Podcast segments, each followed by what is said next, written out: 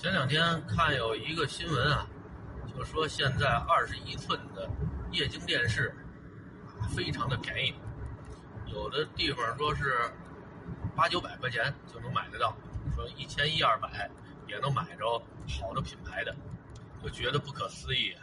我记得九几年的时候，在香港的电影里面第一次看见那种特别薄的液晶电视，觉得特别的新奇啊！电视还有这样的。后来等见着真的，是在哪儿呢？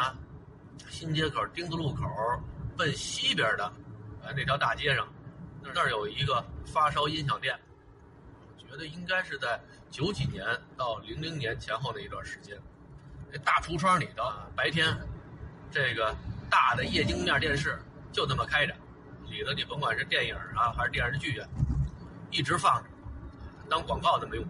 那时候。这电视标价都几万，啊，都不是说上万，是几万，那都不是一般人家能置办得起的啊。那叫什么叫家庭影院？我说像我妈那六平米的小屋，这电视都摆不下。你要想看这电视，你怎么的也得有一个和它相配套的居室。你看现在这电视已经没落到这种地步了，平时还有几个人看电视啊？你别看有的那个剧叫做电视剧，但是呢，不少人都是在手机上看，啊，通过一些媒体平台看。这电视的生产厂家呢，也想扭转这种局面。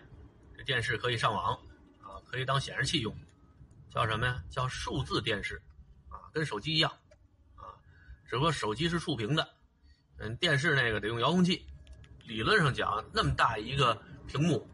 看着吧，眼睛它舒服，啊，比在手机上看着舒服，啊。但是那天，这有一个视频里面有一主播吐槽，这电视确实高清，啊，确实好看，但是你得买那 VIP，你得花钱买服务，真不如以前那种特别笨重的电视，啊，我想看什么直接调台，啊，调到那台就能看见了。这电视厂商、广告商。在电视还没有卖出去之前，就已经绑在一块儿了，所以现在好多人不愿看电视。我看它干嘛？现在这数字电视里面的广告比以前那广告还多，还没有道德底线，所以许多人都觉得电视啊就快该退出历史舞台了。你看这电视的受众吧，比较集中在老年人这一块儿，可是现在不少老年人用手机也溜着呢，啊，在手机上下单。在手机上听戏啊，看视频，那手指头比年轻人还溜呢。现在电视的这个平台，或者说电视台这个组织，他们可以涉足的市场越来越少了。当初有那大明白人预测，说以后这电视台呢，主要就是播放新闻联播或者是地方新闻，最多再来个春晚，它这作用呢，啊，也就到头了。虽然电视承载了。几代人年轻时代、儿童时代美好的回忆，但是呢，现在也是时候该让他下岗了。另外，这电视台靠什么挣钱呢？主要靠广告商挣钱。你甭管是综艺节目，嗯，还是电视剧，只要你拍的好，老百姓愿意看，收视率高，这广告商就愿意投钱。可是自打有了数字手机之后，好多剧人都不在电视上看啊，就直接拿手机看。用手机看方便，快进，啊，我就不要看这段啊，看它我就搓火，或者重播，啊，不用等着你电视台重播，啊，我想我想重播几遍就重播几遍，一直看腻了为止，这你电视台比得了吗？有的人都不看那完整的剧情，你像抖音、西瓜视频里面，有那种精彩的电视电影的碎片，我光看这个就过瘾了。我也不想知道它整个情节是什么，啊，我要想知道的话，哎，我自己上网上搜索去。啊如果一个片子里面的亮点在抖音上都看完了，那我就没必要整个的看这个剧。反正像我是这样的啊，所以你看现在，甭管是电视台还是什么网站，都在砸钱，啊，推出一些热播的电视剧，甭管内容多奇葩多烧脑。只要有脑残粉愿意看，他就拍。包括一些过了气儿的明星啊，啊，博眼球的小鲜肉啊，啊，参加的一些呃综艺类娱乐节目，也都大量的往上发。确实有人愿意看，因为这些大大小小的明星都有着各自一众的粉丝，这群体不小呢。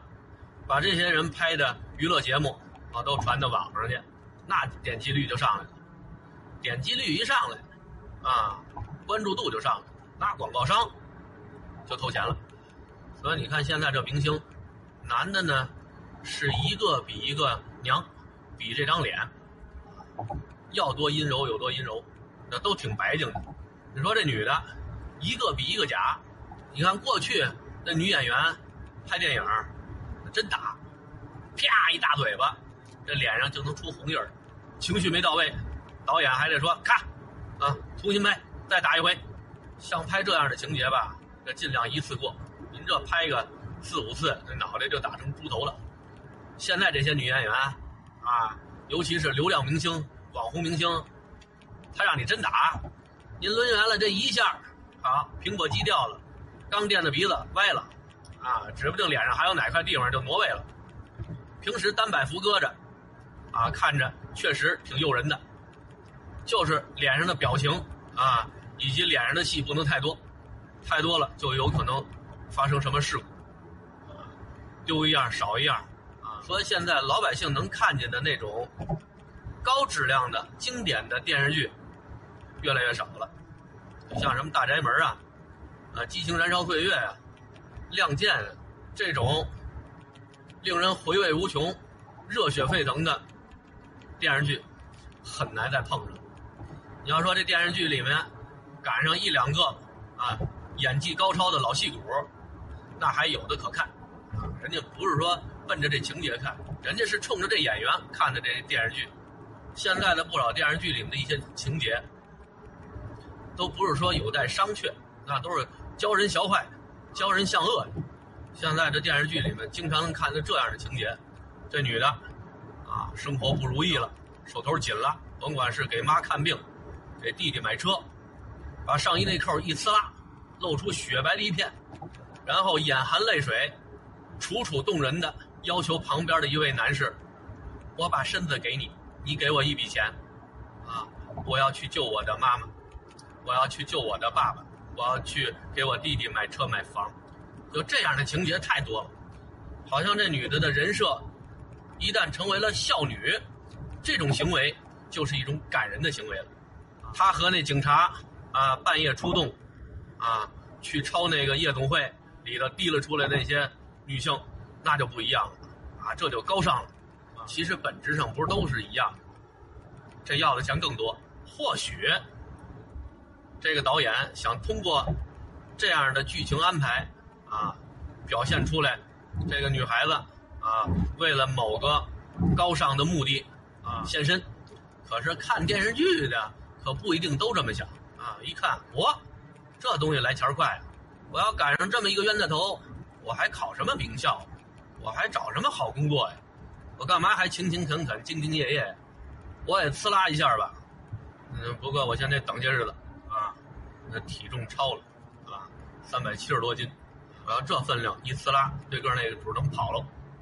还有，昨天看见一个视频，是一个很有良知的医生说的一段话，说现在这电视剧呀，动不动就安排一个啊。儿女割一个肾，啊，救助自己肾衰竭的父亲或者母亲，啊，或者是兄弟姐妹，让人感觉割掉一个肾好像没什么似的。大夫说，确实，割掉一个肾之后，人还能活着，但仅限于他还能活着。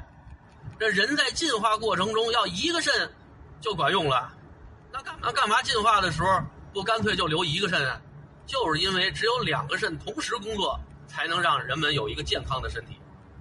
你缺一个，就差远了。你说现在这电视剧里面三天两头的，老有这种情节，客观的就造成了一种，这肾可有可无，啊，留一个就行，那个我可以去拿它送人情啊，甚至我可以拿它去换钱，不是发生过这种事儿吗？男孩子爱慕虚荣，啊，割一个肾，啊，换俩钱儿买苹果手机，这不是脑袋让驴踢了吗？